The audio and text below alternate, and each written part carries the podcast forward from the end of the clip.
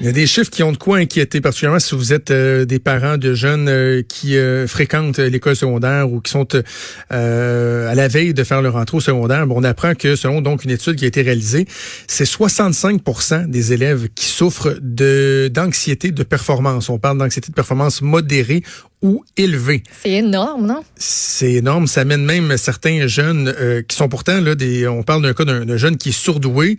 Ça les ça les amène proche de, l'échec. Certains vont même se résigner euh, à être euh, euh, éduqués à la maison, à suivre donc leur parcours scolaire à la maison parce qu'ils sont pas capables d'évoluer dans un milieu scolaire normal, si on veut. Donc, ça soulève toutes sortes de questions. On a l'occasion d'en parler avec la psychologue et auteur du livre Enfants stressés, tout ce qu'il faut savoir pour aider votre enfant à grandir sereinement. Nathalie Parent qui est en ligne. Bonjour, Madame Parent. Bonjour. Euh, si vous le voulez bien, j'ai envie pour que, que, tous euh, on se comprenne de, de débuter par définir ce qu'est l'anxiété de performance. Comment on peut, au niveau, au niveau clinique, au niveau médical, comment on peut euh, définir ce concept-là? Mais c'est sûr que euh, l'anxiété de performance, c'est pas un, ça fait pas partie de, de du manuel diagnostic. Là. Donc, c'est pas euh, répertorié comme euh, une maladie mentale en tant que telle. ça, par contre, ça ça rentre dans la catégorie de l'anxiété. Mais ce qu'il y a de particulier avec l'anxiété de performance, c'est que le jeune ou la jeune, même l'adulte, devient en fait en par ses moyens devient devient anxieux, il anticipe, euh, il anticipe qu'il réussira pas ou encore qu'il aura pas, euh, qu'il va échouer ou bon, bref, euh, il anticipe quelque chose qui va arriver de négatif face à un événement de compétition, euh, donc euh, un endroit où il est évalué. Bon, que ce soit à l'école, que ce soit dans une compétition sportive ou euh, dans une un spectacle de musique, par exemple. Donc, l'anxiété de performance, c'est à ce niveau-là. ça peut autant être chez des enfants peu performants, qui ont vécu des échecs, que chez des enfants ou des jeunes qui qui sont très performants, mais qui tombent dans l'anxiété de performance quand même. Donc, vous dites c'est pas euh, c'est pas une, maladie reconnue, c'est pas dans le fameux DSM, le livre qui répertorie les euh, les maladies. Euh, est-ce qu'il y a un aspect normal à l'anxiété de performance? Tu sais, des, des, fois on va parler du stress par exemple ou ou d'une certaine anxiété. On dit ben c'est normal dans certaines situations de de ressentir un peu de stress, un peu d'anxiété. Donc, est-ce qu'il y a des niveaux qui sont, je dirais, acceptables lorsqu'on parle d'anxiété de performance? Exactement. Il y a euh, il y a toujours une zone là où est-ce que euh, pour pour bien performer, pour mieux performer, mettre le corps en action, ça prend un minimum de stress, un minimum d'anxiété qui fait qu'on va se mobiliser puis que nos sens vont être aiguisés pour pour enregistrer l'information et, évacuer l'information quand ça va être le temps. Donc, euh, il y a un minimum. Trop d'anxiété peut nous faire perdre les moyens, puis pas assez, ben ça nous mobilisera pas, puis ça se peut qu'on performe pas autant justement. Donc, il y a une zone, puis c'est normal. Il faut, ça en prend du stress et de l'anxiété. Hum. OK. Mais est-ce que vous, ben, par exemple, dans votre pratique, puis bon, vous avez même écrit un livre sur euh, sur les enfants stressés, est-ce que vraiment on, constate que ces années-ci, la situation s'empire euh, pour nos jeunes? Mais c'est vrai qu'on en entend de plus en plus parler, puis les chiffres sont à la hausse euh, face à l'anxiété. Sauf que euh, moi, je pense que ce qu'il faut comprendre, c'est tout un contexte de société dans, la, dans lequel on est là. Euh, mm-hmm. Le contexte étant que faut les préparer les jeunes. Hein? Plus on va les couver, moins ça va les aider. Donc, il faut les aider à gérer leurs émotions, à gérer qu'est-ce qu'ils vivent et affronter le stress comme étant un défi.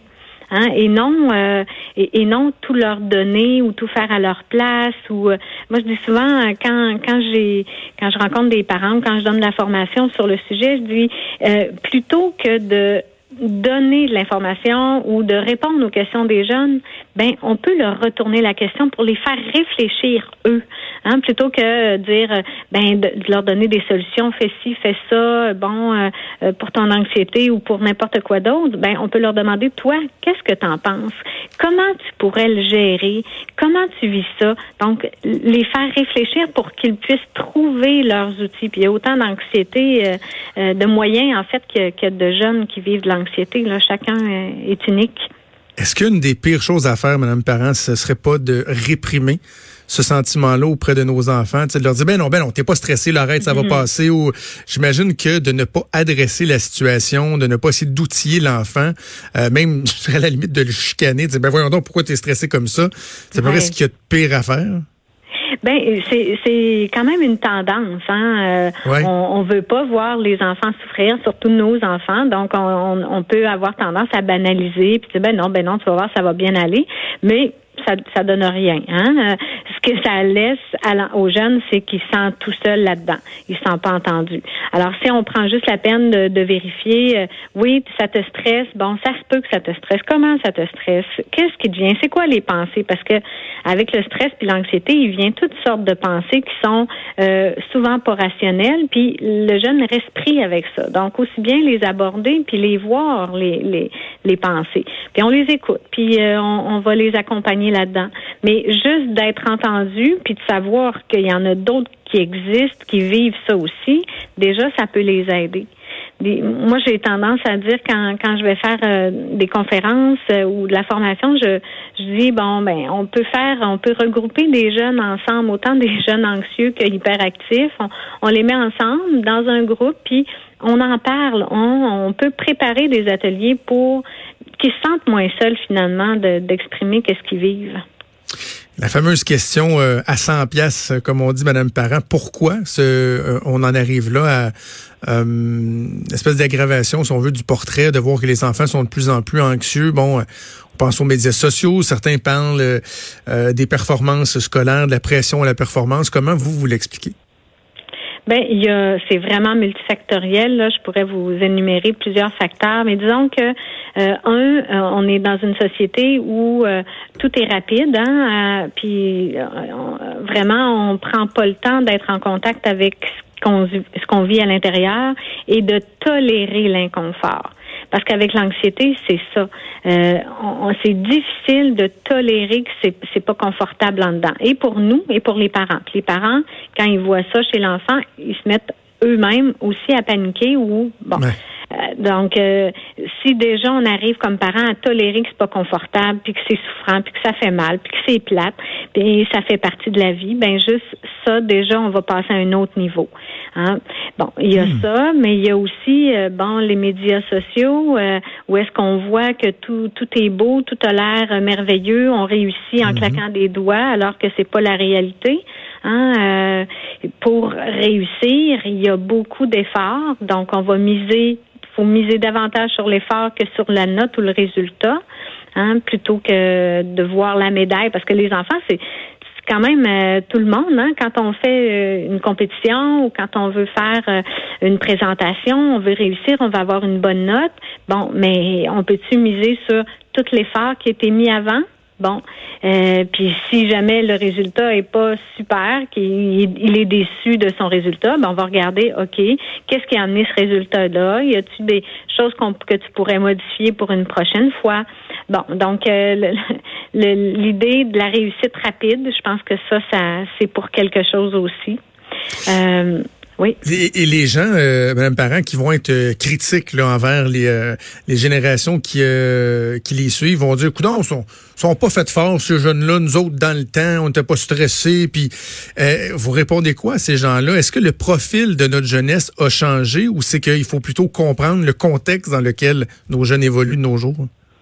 Mais je pense qu'il faut comprendre le contexte hein, dans lequel euh, on se situe. D'ailleurs, il y a plusieurs années, les familles étaient beaucoup plus nombreuses. Puis quand on sait dans une famille euh, que euh, les enfants portent un peu en eux la, la, la projection des désirs des parents, c'est-à-dire que on investit, on désire que nos enfants réalisent des choses.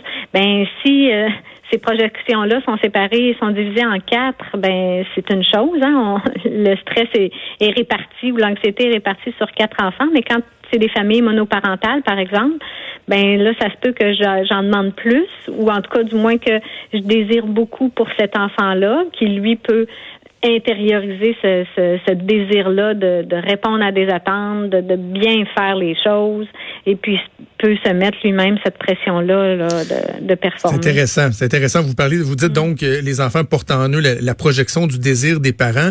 Et, mm-hmm. et, donc, il y a aussi il y a ça, il y a l'effet miroir de comment les parents eux-mêmes vont gérer leur stress. Vous l'avez euh, abordé ben un, peu tantôt. Si les enfants voient que leurs parents eux-mêmes euh, sont, sont, sont pliés en deux, sont pas capables de gérer leur stress, sont anxieux comme ça se peut pas, euh, mm-hmm. ils vont, ils vont, ils vont euh, absorber ça, ce sentiment-là, vont reproduire le comportement. Absolument. Hein. Il y a dans le cerveau ce qu'on appelle les, les, neurones miroirs qui, qui, qui fait exactement ce que vous venez de décrire, c'est-à-dire que on va, le jeune va ressentir, va absorber, va répéter même euh, ce qu'il voit. Donc, si on, moi je trouve que c'est une force euh, c'est-à-dire de savoir que les enfants vont, vont recevoir notre stress, ben c'est une force parce qu'on sait qu'on a du pouvoir sur notre stress. Donc le, le gérer va déjà l'aider puis lui donner des outils pour mieux le gérer. Donc, quand, quand on peut commencer par soi, ben ça a des impacts vraiment sur toute la famille. Puis il faut regarder aussi comment on vit. Hein? Euh, le stress fait vraiment partie de notre réalité, c'est correct. Il euh, faut le gérer, mais il faut aussi apprendre que dans notre société, on a des limites, puis je trouve qu'on a de la difficulté à accepter qu'on ait des limites personnelles, mhm. des limites physiques même, puis des limites de temps. Ben, il, faut le prendre le temps. Puis justement, je, je, vous soumets une, suggestion. Bon, j'ai deux jeunes enfants. Puis tu sais, euh, on se dit, on, peut pas faire de miracle. Tu sais, ça va vite. Les matins, on presse les enfants, on arrive, c'est les devoirs, c'est le souper, c'est les bains.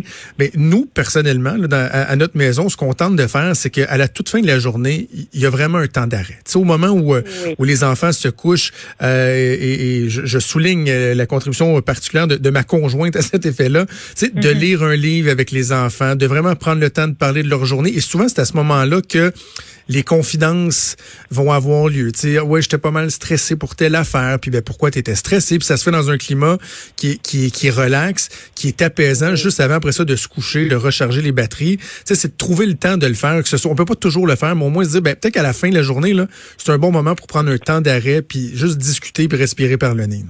Oui, ce que vous dites, c'est vraiment essentiel. C'est ça qui va nous aider parce que souvent les jeunes vont être surstimulés, vont rester branchés même à leur écran. Ils n'ont mhm. pas ce temps-là pour se déposer, pour euh, euh, réfléchir, pour évacuer le, le, stress ou le trop plein ou les pensées qui sont euh, qui sont pas acceptables ou qui ont de la difficulté à, à se gérer. puis donc il y a avant de se coucher, mais il y a aussi tout le, le temps du repas qu'on peut prendre ou des fois c'est juste des fois, je le dis aux enfants, aux familles qui ont des tout jeunes enfants qui arrivent de la garderie, pourquoi pas prendre 5-10 minutes, même si c'est ça, retarde la, routine, mais juste 5-10 minutes, là, des fois, ça fait toute une différence avec l'enfant. On prend le temps. Hmm. Voilà, prendre le temps. en tout cas, je suis certainement pas le seul qui a envie, après notre conversation, de se procurer votre livre Enfant stressé, ah. tout ce qu'il faut savoir pour aider votre enfant à grandir euh, sereinement. Euh, Nathalie Parent, vous êtes psychologue donc et auteur de ce livre. Merci de nous avoir parlé aujourd'hui. Merci, ça a été un plaisir. Merci, au revoir.